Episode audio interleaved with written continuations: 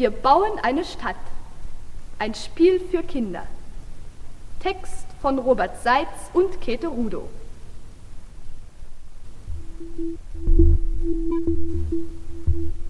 Da ist der Radierewan. Der Radierewan heute mit einer Stadt, die neu gebaut wird, auch wenn es gestern war. Mit Würzburger Architekten und eine Melodie von Paul Hindemith. Radio Jerewan. Wir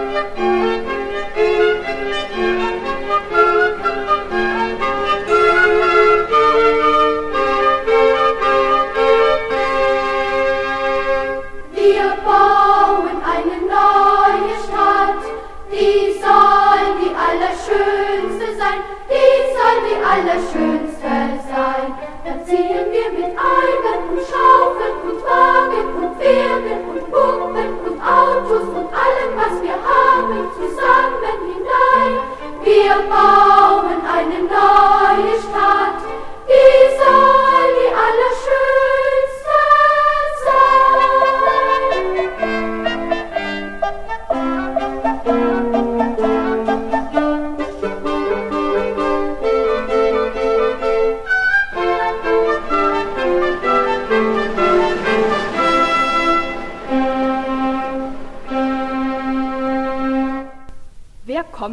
alles in eure Stadt? Erst kommt der Bäcker, Der backt uns unser Brot, dann kommt der Schlosser, der macht den Wasserhahn, dann kommt der Zahnarzt, der zieht uns einen Zahn, dann kommt der Schornsteinfeger auch zu uns. der macht uns allen etwas weiß. Dann kommt Herr Frenkel, Mit einem kleinen Hund, dann kommt Frau Meier, mit ihrem Papagei, dann kommt Herr Langbein, hat immer keine Zeit, dann kommt das kleine Fräulein Ziegenbalg. mit einem Mantel aus Kanin.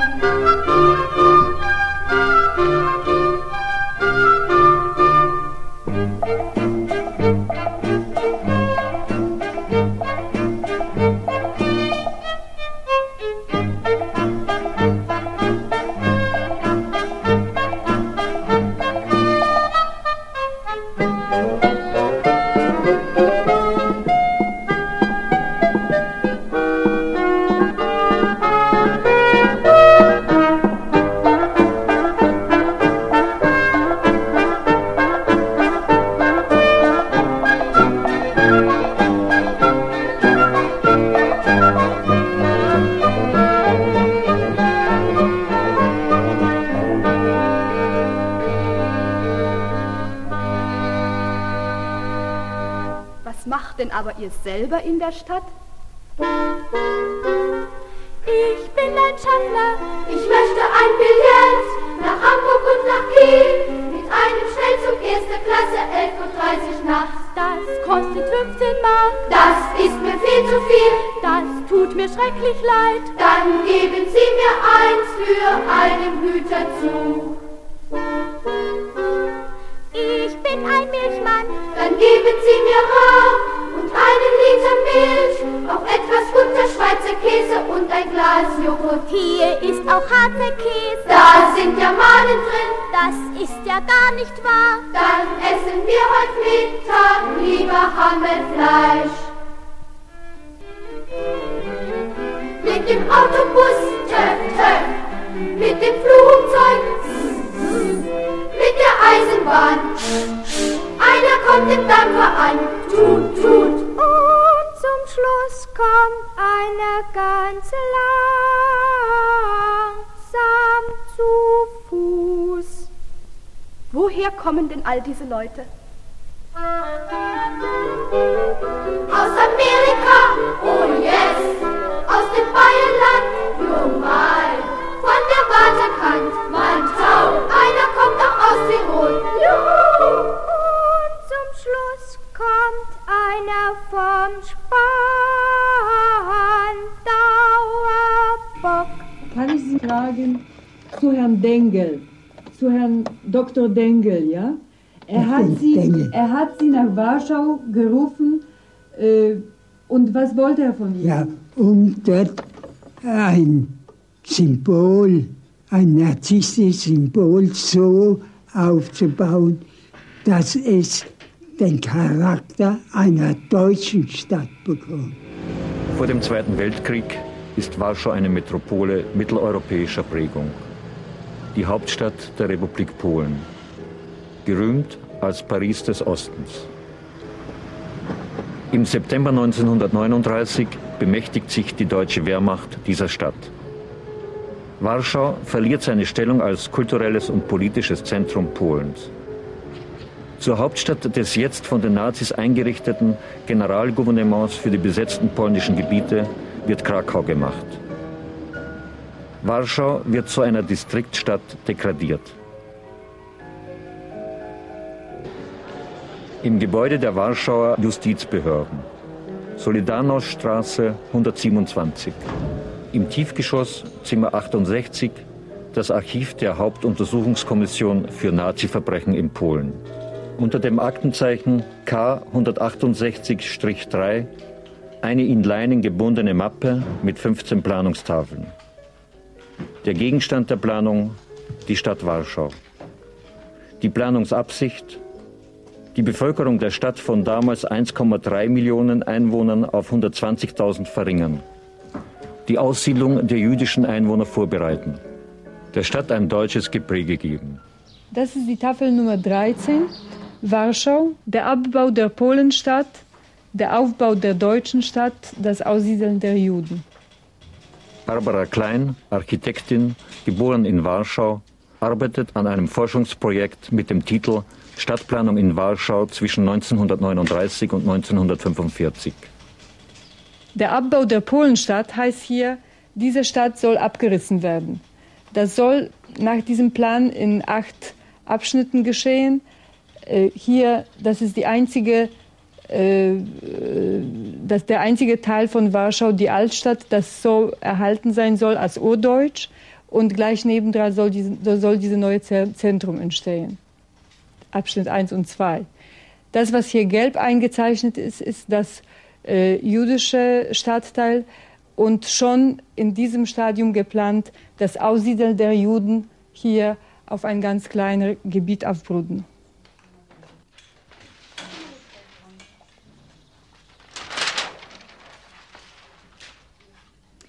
Hier ist der Plan Warschau, die neue deutsche Stadt. Wir sehen eine ein bisschen detaillierte Planung von einer Stadt, wo das Einzige, was von ursprünglichen Warschau erhalten ist, ist die Altstadt hier. Das neue Zentrum wahrscheinlich das. Äh, der Grundriss von der Stadt ist gar nicht erkennbar, das ist alles neu.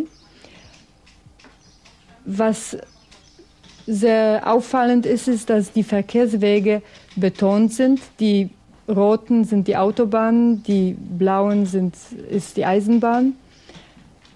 Das, was neu geplant ist, ist dieses Kreuz, das die Stadt in vier Teile äh, trennt. Also die Aussage von diesem Plan ist, dass die Großstadt Warschau, eine Millionenstadt, soll eigentlich auf einen Verkehrsknotenpunkt reduziert werden. Das ist das Panorama von der neuen deutschen Stadt Warschau. Wir sehen, dass hier nichts mehr von der Panorama von Warschau übrig geblieben ist. Alles, was wir von diesem Bild kennen, ist nicht mehr da, ist abgerissen. Zum Beispiel hier dieses Parteizentrum mit dem Turm soll höchstwahrscheinlich anstelle des königlichen Schlosses gebaut werden.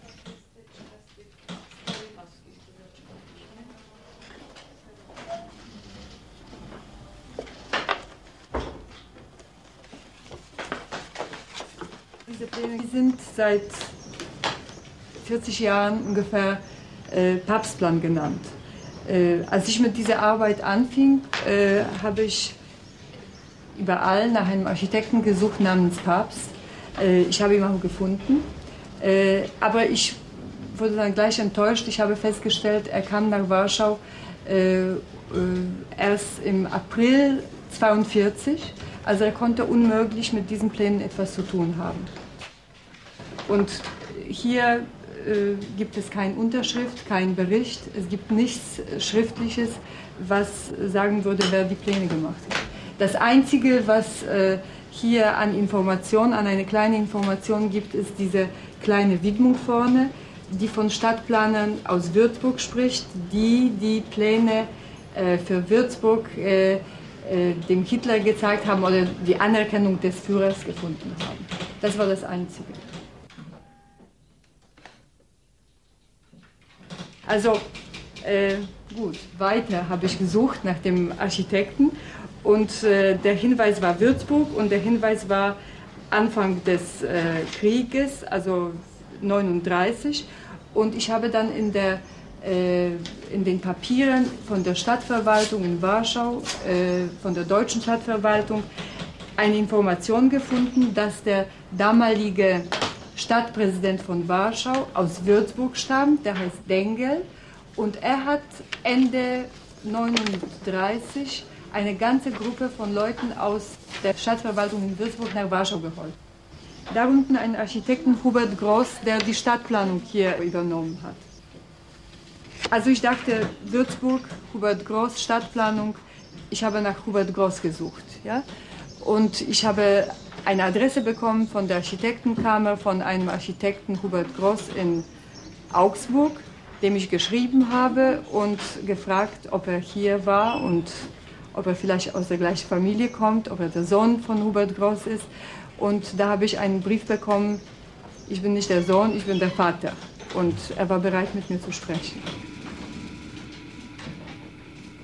Polen und der Hubert Groß. Ein eigenes Kapitel.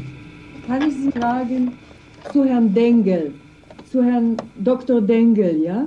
Er hat, Sie, er hat Sie nach Warschau gerufen, äh, und was wollte er von Ihnen? Ja, um dort ein Symbol, ein narzisstisches Symbol so aufzubauen, dass es den Charakter einer deutschen Stadt bekommt. Ich sollte einen Plan entwickeln, der aus diesem Warschau eine deutsche Stadt machen soll. Das war für mich eine Aufgabe, die praktisch unlösbar war. Das werden Sie mir als Architekturverständige bestätigen können. Ich kann nicht mit irgendeiner Sache innerhalb dieser Stadt der Stadt das Gepräge einer deutschen Stadt aufdrücken. Was. Was musste man darunter verstehen, unter dem Gepräge ja, einer deutschen Stadt? Das ja, möchte ich gerne wissen. Eben durch die Errichtung von Bauten, die als typisch deutsch zu bezeichnen sind. Was, was war damals typisch deutsch? Was war typisch deutsch? Das war das vom Nationalsozialismus gepredigte, das allenthalben als Führerstil bekannte nationalsozialistische Gepräge. Ne? Wie hat ich habe lediglich den, die Weise für Würzburg. Aber für Warschau habe ich überhaupt keine Weisungen, in gar keiner Form gehabt. Da war ein Stadtkommandant, der, der nichts vom Bauen verstanden hat und nichts von derartigen, das war der Dr. Dengel, den ich als kleinen Bürgermeister und Landbuben von Waldbüttelbrunn bei Würzburg gekannt habe und der bei mir keine außergewöhnliche Rolle gespielt hat. Und der hat geprotzt mit seinem Architekten, der Pläne für den Führer gemacht hat, die genehmigt worden sind. Das war ich nicht. Und so ist die Reederei in Warschau aufgekommen von den Architekten, von den Würzburger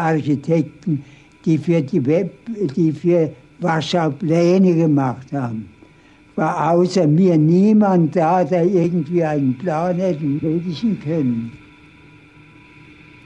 Haben Sie das dann abgelehnt, Herr Groß? Das habe ich ja. Ich, ich habe ich hab nicht direkt, aber indirekt abgelehnt. Ich habe gesagt, was ich dazu zu sagen hatte, habe ich selbst aufgezeichnet in, dem, in, der, äh, sagen wir, in der Umgehung um der, um der, mit dem Abseits liegen lassen des Warschau.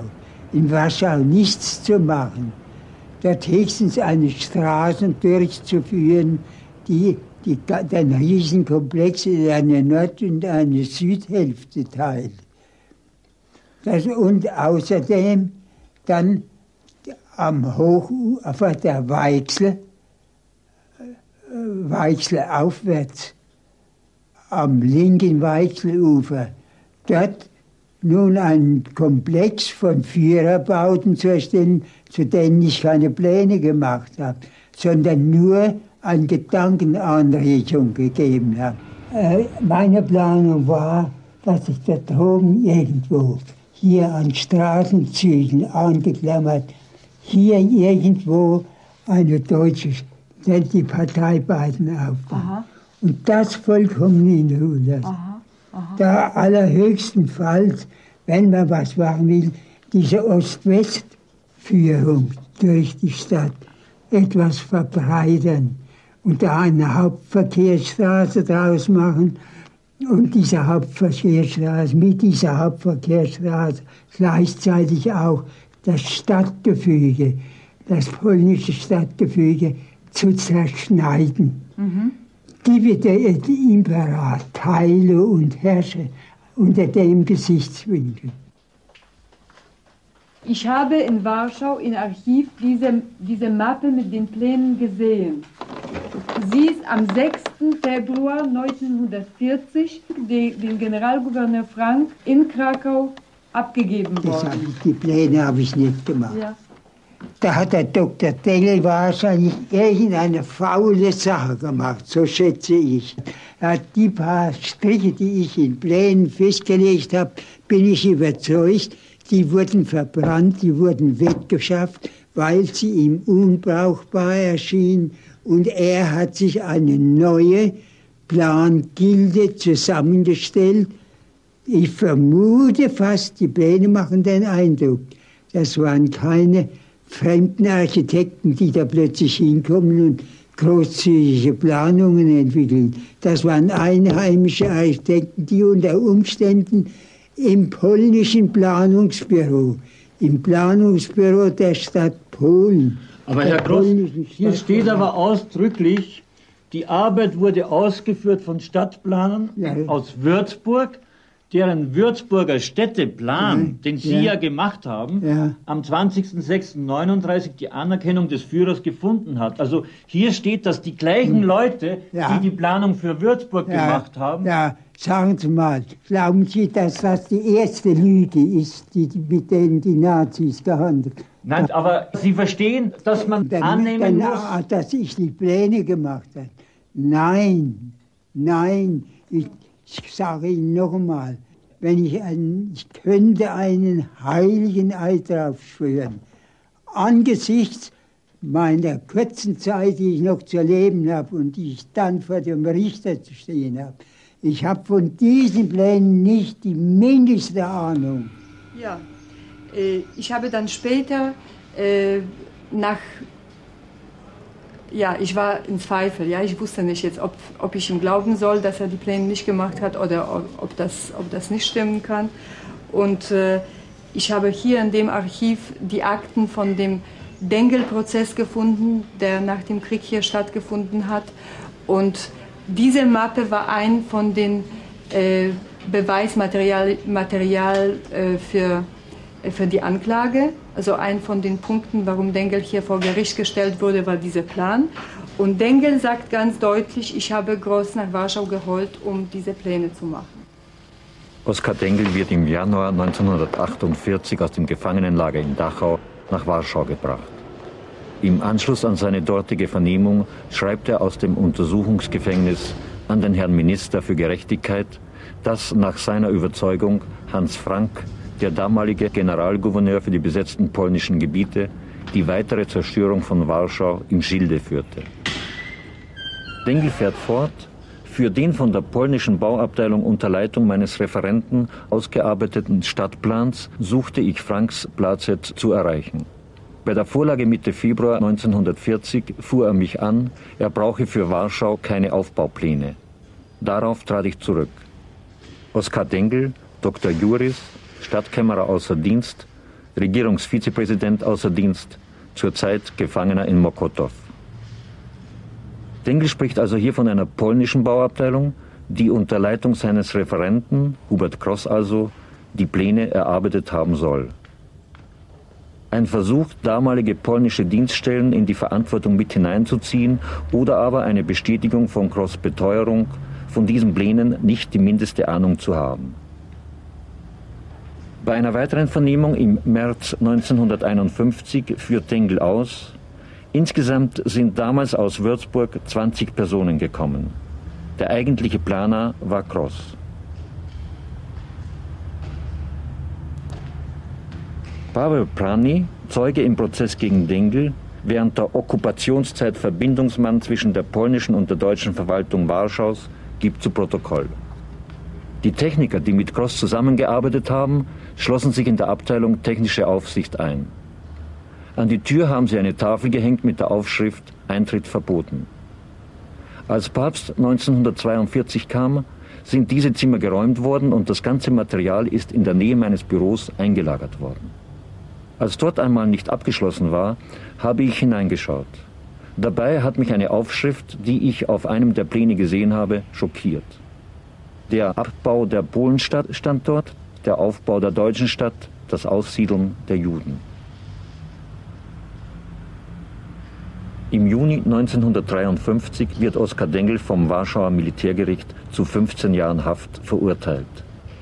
Die Existenz der Planung Warschau die neue deutsche Stadt spielte bei der Bemessung des Strafmaßes eine entscheidende Rolle. Also ich bin ziemlich sicher, dass Gross die Pläne gemacht haben musste.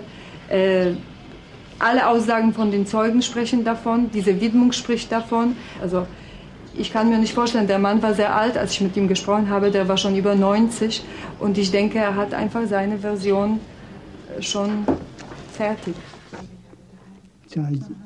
Hubert Cross, Jahrgang 1896, Sohn eines Schreiners in Edenkoben an der Weinstraße.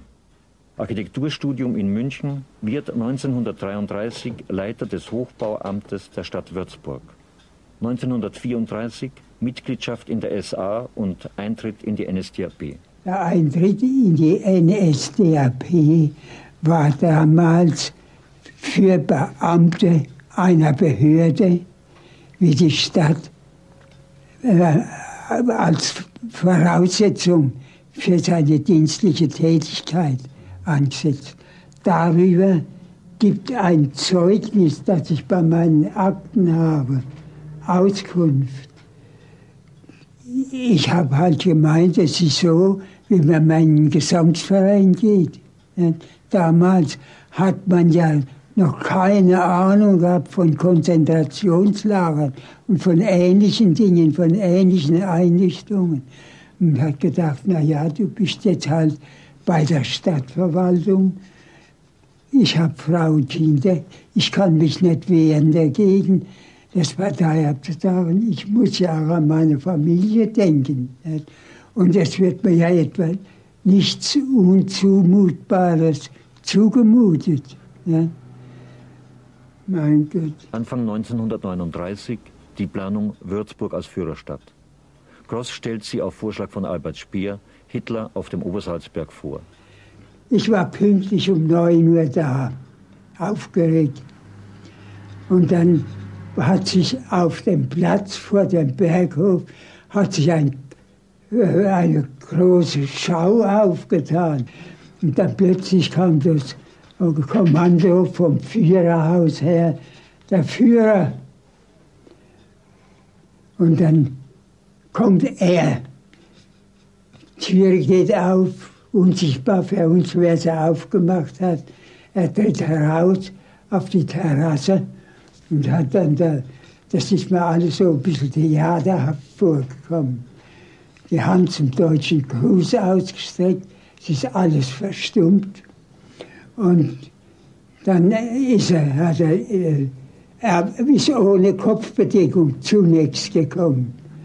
Und ich war in der Sonnenterrasse gestanden, da war er geblendet. Er hat das so gemacht. Da war schon jetzt man da und hat gesagt, ein Hutführer. Und da hat er gesagt, die Mütze, die Mütze, ich habe das noch in Erinnerung. Er hatte die sogenannte kleine Parteiuniform an, schwarze Hosen und eine braune Litewka war der Spezialausdruck, den wir von den Österreichern übernommen haben. Kurz und gut, in der kleinen Litewka kann er natürlich nicht den Hut aufsetzen, sondern die Mütze. Die hat er umständlich aufgezogen und dann ist er heruntermarschiert an die Modelle. Und hinter dem Führer der Gauleiter, der Oberbürgermeister und ich hinter den beiden als Einsager. Die haben ja vom Tusen und Blasen beide keine Ahnung, äh, keine Ahnung gehabt. Wenn da technische Fragen kamen, dann musste ja einer da sein, der Antwort gibt oder diese Antwort einsagt. Ne? Und so wie der Führer dann an, bei den Modellen war, da hat er unverwandt auf die Modelle gestarrt und hat Fragen gestellt, Fragen Schlag auf Schlag, die durchaus sachverständiger Natur waren. Die Planung für Würzburg findet Hitlers Beifall. Im September 1939 aber wird Gross als Offizier gebraucht. Der Polenfeldzug steht an. Nein, und das war Polen. Ja. Und das Bild hier, das ist aus der das gleichen war, Zeit? das, Da war ich meine Zeit als Kompanieführer. Da habe ich ein Passfoto gebraucht. Und da habe ich das als Passfoto eingeklebt. Im November 1939 Abkommandierung nach Warschau. 1942 Oberbauleitung im Zentralamt für Estland, Lettland und Litauen. 1945 dann, nach Kriegsende, ist Gross wieder Leiter des Stadtplanungsamtes in Würzburg. Nach Bekanntwerden seiner NSDAP-Mitgliedschaft Entlassung auf Druck der amerikanischen Besatzungsbehörde. Gross bleibt aber weiterhin als Berater für Planungsfragen bei der Stadt Würzburg tätig und arbeitet zudem als freier Architekt. Da bin ich als Stadtberater der Einzige aus der alten Stadtverwaltung, der noch übernommen worden ist in die neue.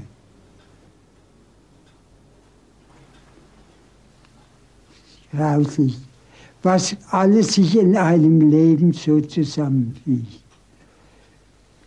Zufall? Nein. Ich sage nein. Wir wissen uns alle und müssen uns wissen, in der Hand einer übergeordneten Führung. Solange wir das Rechte tun und das Rechte wollen, alles andere fällt für sich in sich zusammen. Man hat aus diesen grandiosen Führerplanungen gesehen, was ist geschehen, die sind alle eingestampft worden. In Nürnberg bemüht man sich vergeblich, diese alten Relikte irgendwie in neue Formen umzutauschen. So was. Hm. Ich möchte das Leben nicht noch einmal leben. Und alles war gestern so nahe. für meinen Zeitbegriff. Von der Jugenderinnerung im Stühlchen mit dem Schatten der Säge des Vaters an der Wand, dass ich mit meinen Kinderärmchen den Schatten fangen wollte. Die Zeit ein Schatten. Schatten fangen. Schatten fangen ist letzten Endes unser ganzes Leben. Die Planung Warschau, die neue deutsche Stadt, stand in der logischen Konsequenz der nationalsozialistischen Vernichtungspolitik. Bereits im November 1939 wurden in einem Besprechungsprotokoll zwischen Frank und Hitler die Niederlegung des Schlosses in Warschau und der Nichtwiederaufbau der Stadt beschlossen. Das polnische Volk sollte jeder Möglichkeit einer nationalen Identifikation beraubt werden. Dengel war ohne Zweifel der Anstifter dieser verbrecherischen Planung. Gross der Befehlsempfänger, der willfährige Beamte in Uniform, das ausführende Organ. Ob Cross selbst der Urheber dieser Planung ist oder ob sie im Auftrag Dengels von polnischen Bauzeichnern erstellt wurde, ist nicht mehr zu klären. Hubert Cross starb 1992.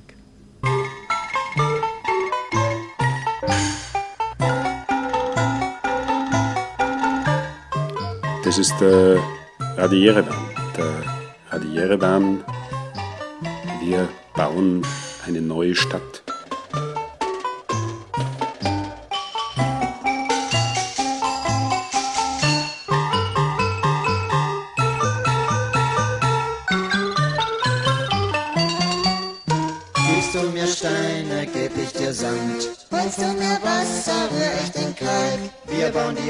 Wir setzen Dächer drauf. Wir bauen die Straßen. Wir bauen die Straßenbahn. Wenn wir uns alle helfen, steht unsere Stadt bald da.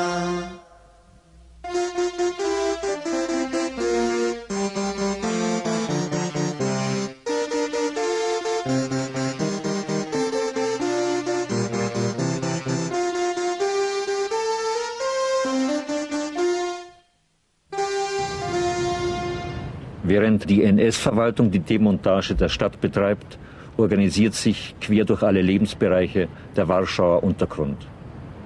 So arbeiten von den ersten Tagen der Okkupation an polnische Architekten in verschiedenen Gruppen an ihrer Vorstellung von einem zukünftigen Warschau. Ihr Kollektiv, in dem sie ihre Planungen entwickeln, nennen sie PAU, Pracownia Architektoniczno-Urbanistyczna, Atelier für Architektur und Urbanistik ein Arbeits- und Diskussionskreis an wechselnden Orten mit Ökonomen, Soziologen und Historikern neben Bauingenieuren und Architekten. Eine der herausragenden Persönlichkeiten im Pau ist der Architekt und Stadtplaner Sigmund Skipniewski. 1905 in der Ukraine geboren, Architekturstudium in Warschau, als Stipendiat in Paris, Praktikum bei Le Corbusier. 1939, nach Warschaus Besetzung ohne Arbeitsmöglichkeit, kommt Skipniewski in einem Baubüro der Eisenbahn unter. Er schließt sich der AK an, der Untergrundorganisation Armia Krajowa, der Armee im Lande. Für die regelmäßigen Zusammenkünfte mit Kollegen trifft sich Skipniewski in der Wohnung eines befreundeten Architekten. Man gibt vor zum Bridge-Spielen. Was sie wirklich betreiben, ist Stadtplanung. In Abstimmung mit dem PAU erarbeiten sie Pläne für ihr zukünftiges Warschau. Pierwsza teza, co, co nie była naszym wynalazkiem, tylko myśmy za tym się opowiedzieli i projektowali samą Warszawę na tle regionu warszawskiego. Die erste These, auf der unsere Planung basierte, war, die Stadt Warschau auf dem Hintergrund der ganzen Warschauer Region zu sehen. Es gab damals ein Büro für regionale Planung, geleitet von dem lange nicht mehr unter uns weilenden, äußerst talentierten Janik Milewski. Und dort wurde für Warschau ein Plan entwickelt, der die ganze Warschauer Region einbezog, als funktionale Region, die nach Osten, Süden, über die damaligen Stadtgrenzen Warschaus weit hinausreichte. Eine aufgelockerte Stadt soll nach Jan Chmielewski entstehen, anstelle der kompakten mit ihrem strukturellen Chaos. Das Warschau in den Grenzen von 1939 nannten wir in unserer Planung die zentralen Bezirke Warschaus. Warschau hatte nämlich damals ziemlich enge Grenzen. Als weiße Kontur Warschau in den Grenzen von 1939 auf dem Hintergrund von Chmielewskis Planung aus dem Jahre 1941, die eine fünffache Ausdehnung des Stadtgebiets vorsieht. Zentrum für diese aufgelockerte Stadt, diese Stadtlandschaft, ihr topografisches Herzstück, ist für Skibniewski die Skarpa, die Böschung an der Weichsel.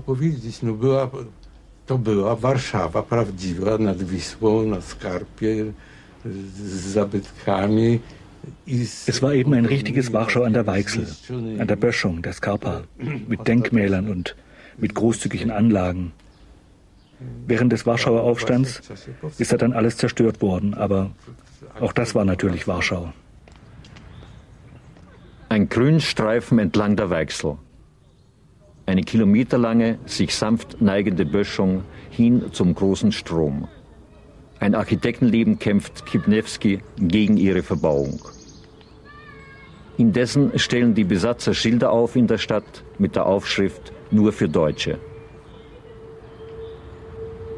Andernorts in diesem besetzten Warschau entwerfen andere Bauarchitekten Pläne für den Wohnungsbau nach dem Krieg. In der Wohnung mit dem Balkon am obersten Stockwerke dieses Gebäudes war das Atelier, wo wir in der Zeit der Okkupation die Pläne für Weiterentwicklung der Warschau und Wohnungswesen nach dem Kriege vorbereiten. Es ist die Wohnung eines Architekten, der nach London emigriert war. Pau hat hier ein Zeichenbüro eingerichtet, einen Arbeitsraum mit elf Tischen. Für Jacek Nowitzki, damals 22, sieht der Sitzplan den Platz mit der Nummer 2 vor, ganz vorne am Fenster. Ich erinnere mich, dass vor 50, 50 Jahren, genau 50 Jahren im April, stand ich auf diesem Balkon und schaute nach, also nach Süden mit einem Kollegen. Und wir sahen ganz grüne, junge äh, Bäume mit gelb-grünen Blättern und da hinten war eine schwarze Wolke. Es war das brennende Ghetto.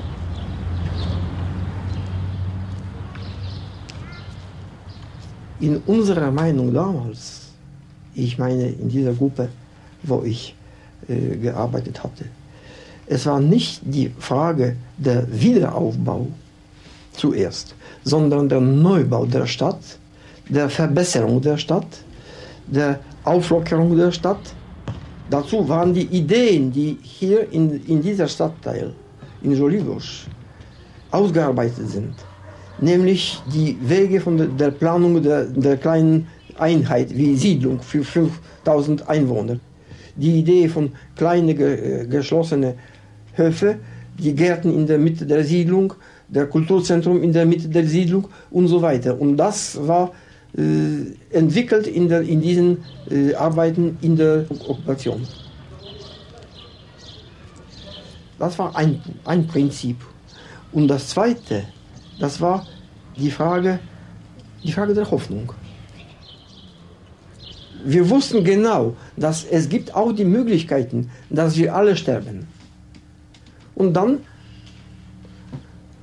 aber wenn nicht?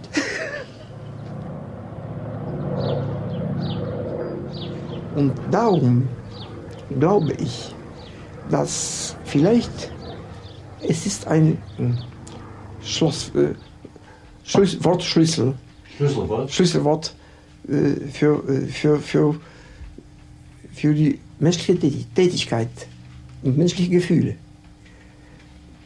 Es ist gut, wenn man die Hoffnung hat und dann kann man arbeiten. Sonst ist es alles Unsinn.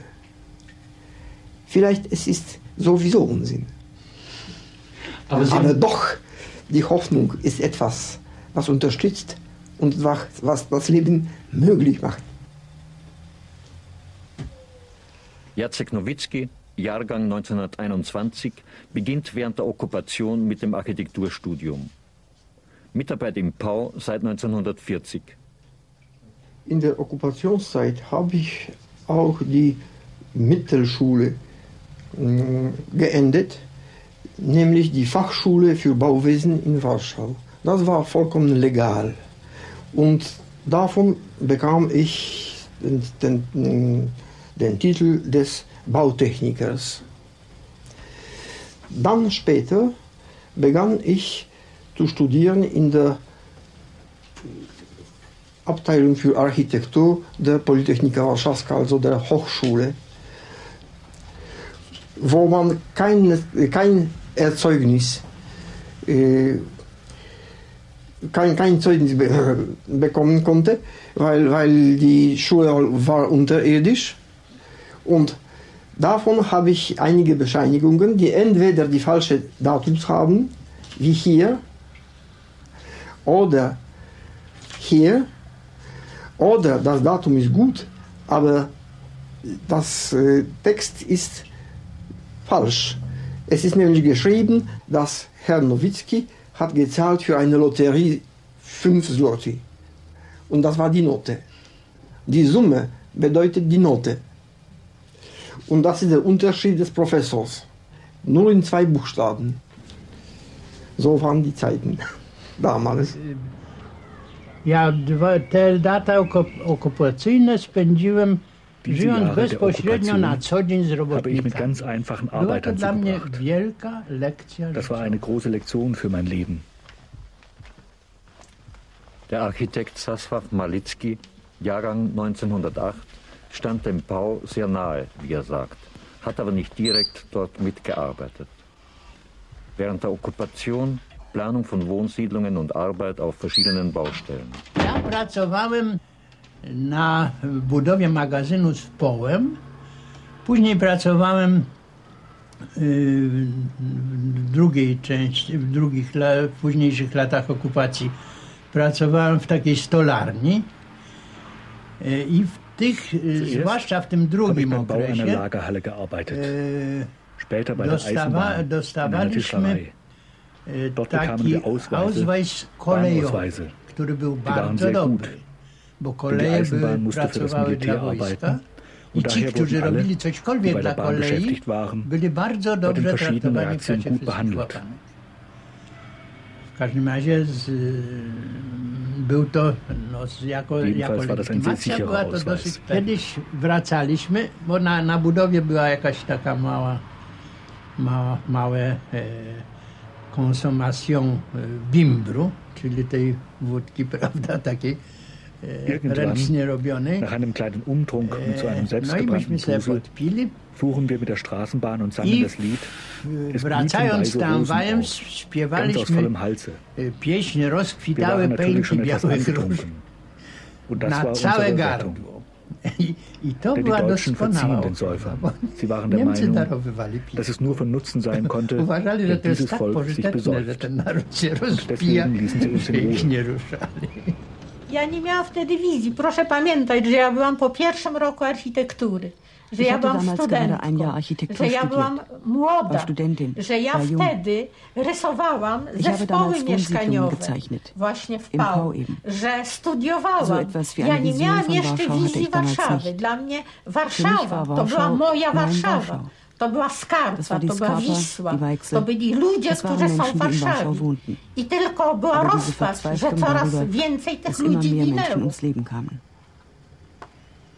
Halina Skipniewska, Architektin, Jahrgang 1921. Nach dem Studium Planung und Bau von Wohnsiedlungen. 1975 Professur an der Technischen Hochschule in Warschau. Byłam w wielu organizacjach IAK i takich Ich war in organizacjach verschiedenen różnego Organisationen, im rodzaju i beruflichen, im zawodowych, Geheimen, in tajnych. der AK. I tam Und dort, w an wielu verschiedenen miejscach Orten, spotykałam bin ich Sigmund Zygmunta Skibniewski Skibniewskiego, begegnet, szczególnie w vor allem Pau. im Pau I spotykałam na tej auf der budowie. Baustelle. Ja osobiście pracowałem tylko w tym illegalnym, illegalizacji, prawda? To znaczy, że myśmy pracowali nad odbudową Warszawy zgodnie z, z jej Ich persönlich habe nur illegal gearbeitet. Am Wiederaufbau Warschaus eben. Aber entsprechend seiner natürlichen Entwicklung. Das war freilich etwas ganz anderes als die Planungen vor dem Krieg und auch im Vergleich zu dem, was das Planungsamt der Stadt Warschau wollte. Ale chyba jesteśmy narodem, który był skazany od wielu, Wir sind eine wielu Nation, die dziesiątków seit lat Jahrzehnten dazu na verurteilt worden konspiracji. ist, in der I Konspiration chyba jesteśmy specjalistami od konspiracji. Auf diesem Gebiet. Chyba nikt, żaden naród Ich glaube, tak nie umie Nation robić kann so konspiracji jak Polacy. Bo w tym jest i ogromna odwaga, i właśnie punktualność, i posiadanie wiadomości tylko tych, które są niezbędne. Nie obciążanie się bagażem y, wiadomości. Czasem pewna brawura. Skąd woher kam odwagę? euer Mut? Odwagę, bo ja wiem, wtedy do wszystkiego trzeba było Woher mieć soll ich das odwagę. Damals hat man zu allem Mut gebraucht. Denn alles, was wir damals machten, war illegal.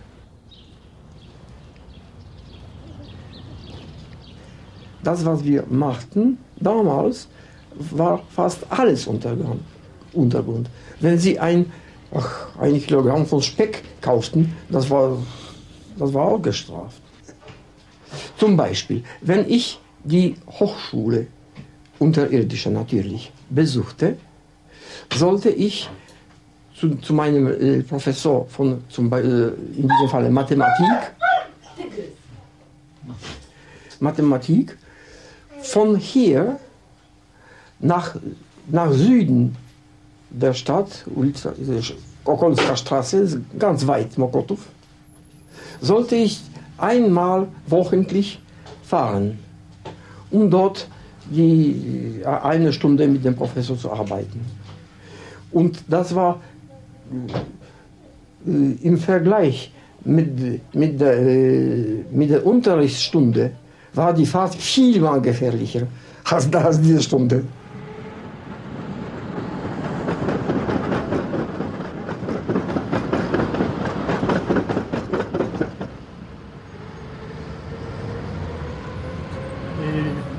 Ta budowa, na której pracowałem, była na woli.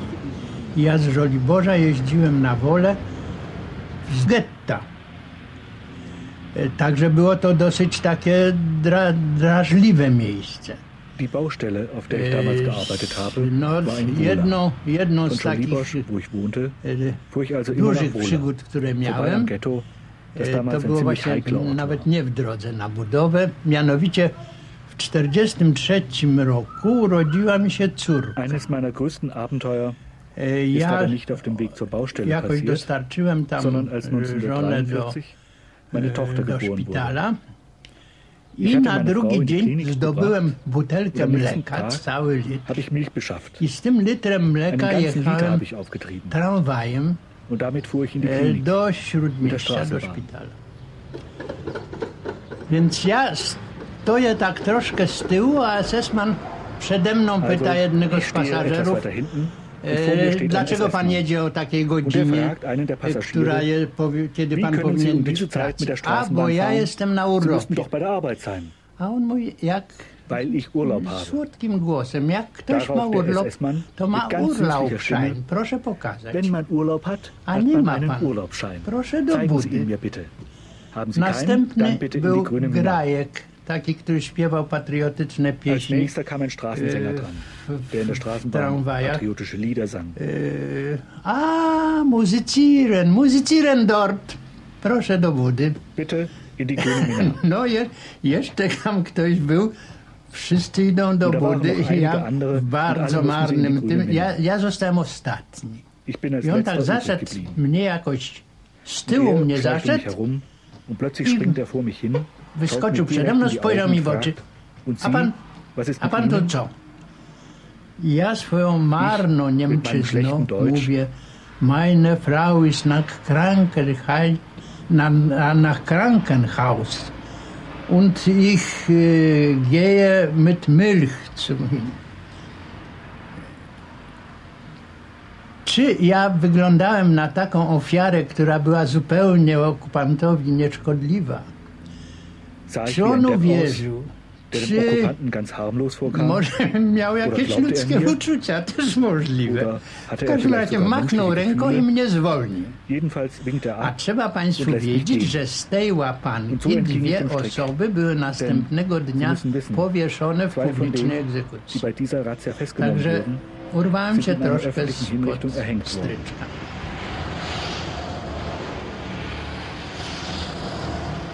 Von den etwa 360.000 jüdischen Bewohnern Warschaus waren bis Anfang 1943 bereits 300.000 nach Treblinka gebracht worden. In Waggons verladen am sogenannten Umschlagplatz. Die Verbliebenen, isoliert im Warschauer Ghetto, führen im April 1943 einen verzweifelten Befreiungskampf. Er wird von den Besatzungsmilizen unerbittlich niedergeschlagen. Der Stadtteil, in dem die jüdische Bevölkerung gelebt hatte, ein Fünftel der bebauten Fläche Warschaus, wird vernichtet.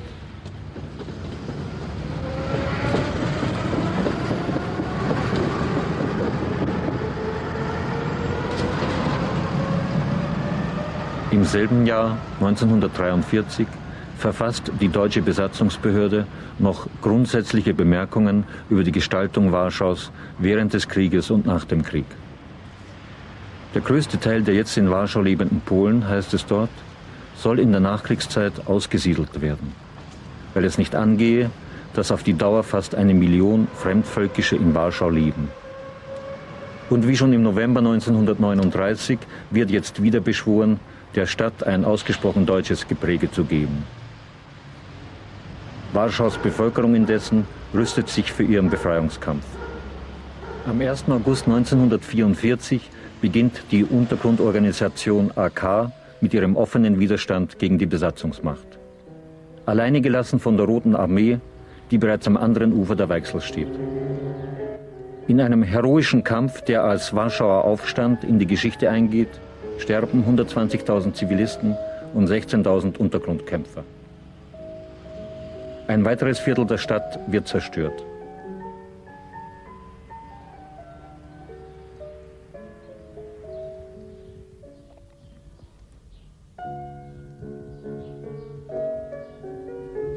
Skipniewski wird während der Kämpfe im Warschauer Aufstand festgenommen. Er wird in die Gegend von Halle zur Zwangsarbeit verschleppt.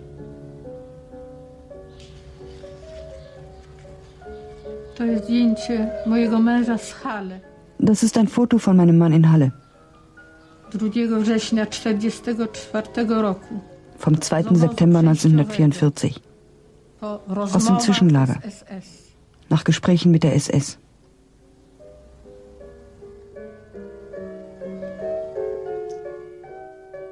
Auf Hitlers Befehl dann, Warschau auszuradieren, sprengt ein Sonderkommando der deutschen Wehrmacht vor seinem Rückzug noch ganze Straßenzüge in die Luft. Im Januar 1945, als die Rote Armee einmarschiert, ist die Stadt zu 85 Prozent zerstört. Überlegungen, anstelle Warschau die Stadt Lodz zur Hauptstadt Polens zu machen, werden verworfen. Noch vor den Vögeln, besagt ein polnisches Gedicht, kehren die Menschen zurück in die verwüstete Stadt. Skipniewski, der aus dem Gefangenenlager bei Halle fliehen kann, ist im Januar 1945 bereits wieder in Warschau. Przeraźliwie. Prawda? Gruzy, pożary jeszcze będące i, i masa ludzi, którzy na pierwsze możliwości zaczęli wracać Furchtbar. Ruin, Häuser, die noch brannten und viele, viele Menschen, ganze Massen.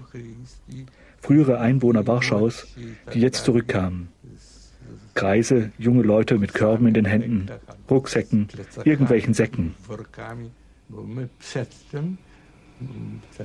racjonaliści, prawda, uważaliśmy, że ratami będzie, bo tutaj jesteśmy, trzeba wyznaczyć takie pasy najbardziej zniszczone, Wir Rationalisten hatten gedacht, die Menschen würden nach und nach zurückkommen, ratenweise. Wir wollten zuerst die Gebiete festlegen, wo wir mit dem Aufbau beginnen, solche, die am meisten zerstört waren, und dann erst die Menschen in die Stadt lassen, etappenweise. Na nasze etapy. Oni chcieli już być, prawda? Oni chcieli, bo, bo on tam mieszkał. Tam, Doch die Warschauer pfiffen auf unsere Vorstellungen. Jeder wollte sofort wieder dort sein, wo er früher wohnte. Pierwsze 100 tysięcy ludzi, to, to, to, Die ersten 100.000 waren im Luda. Sie mussten unter schrecklichen Verhältnissen leben.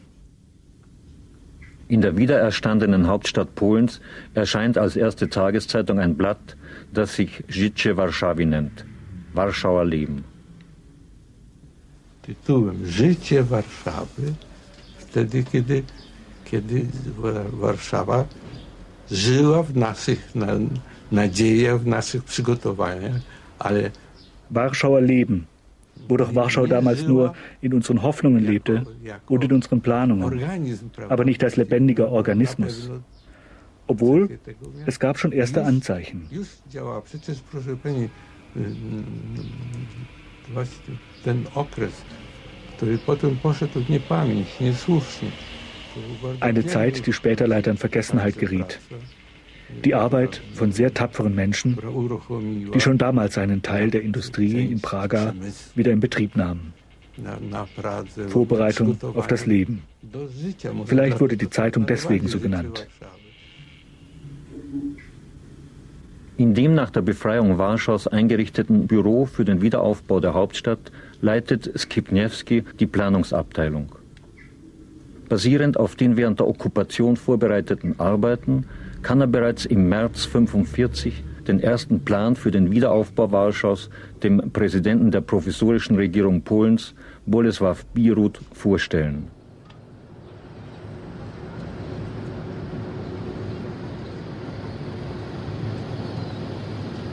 Eine der ersten Baumaßnahmen im neuen Warschau ist die Ost-West-Straßenführung mit einem Tunnel unter der Altstadt.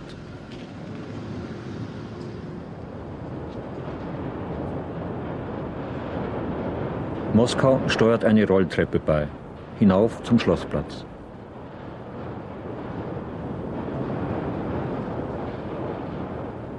In der Zeit der Aufbau, wenn man die neue Straße Ost-West baute, es waren die Anfänge der Wiederaufbau und äh, Sigismund-Kolonne wurde, wurde ein Monument, der zuerst wieder aufgebaut wurde. Das war notwendig. Solche Symbole sind notwendig.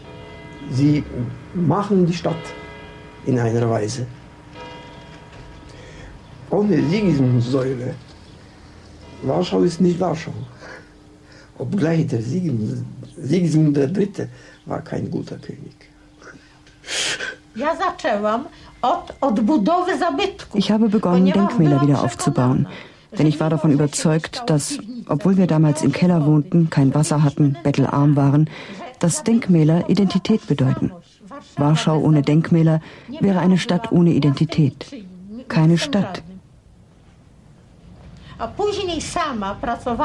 Später, ab 1956, habe ich in der Warschauer Wohnungsbaugenossenschaft gearbeitet.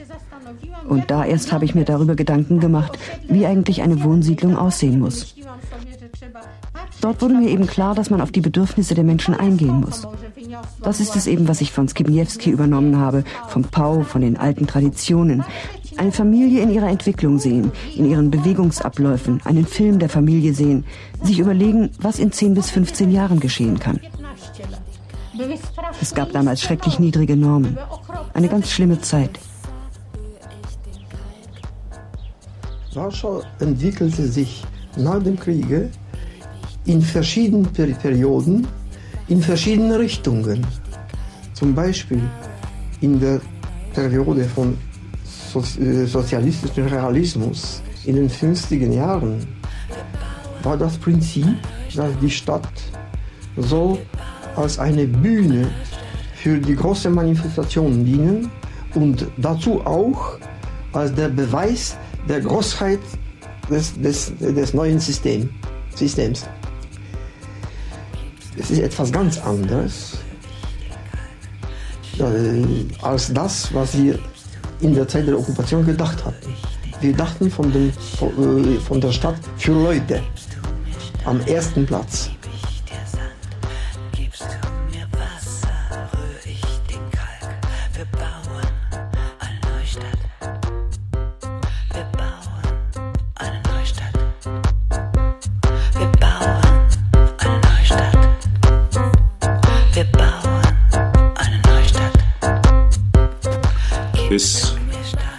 Jerewan.